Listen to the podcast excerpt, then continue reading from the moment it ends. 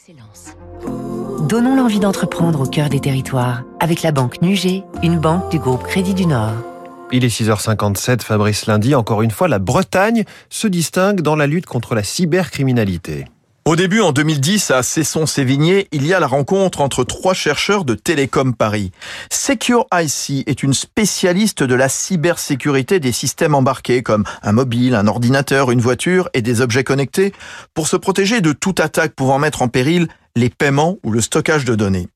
Les clients de cette entreprise rennaise sont des fabricants de téléphones, de composants électroniques ou de cartes, ainsi que la Direction générale de l'armement, mais aussi la DARPA, l'Agence pour les projets de recherche de défense des États-Unis, rattachée au Pentagone, très intéressée par ces logiciels anti-cyberattaques très pointus, Hassan Triki, son PDG.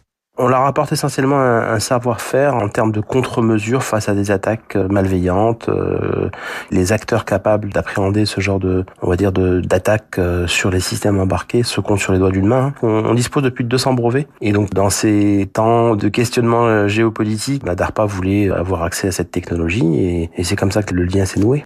Une façon pour Secure-IC de se développer davantage à l'international, déjà 80% de ses ventes avec des bureaux à Singapour, Shanghai, Tokyo, San Francisco.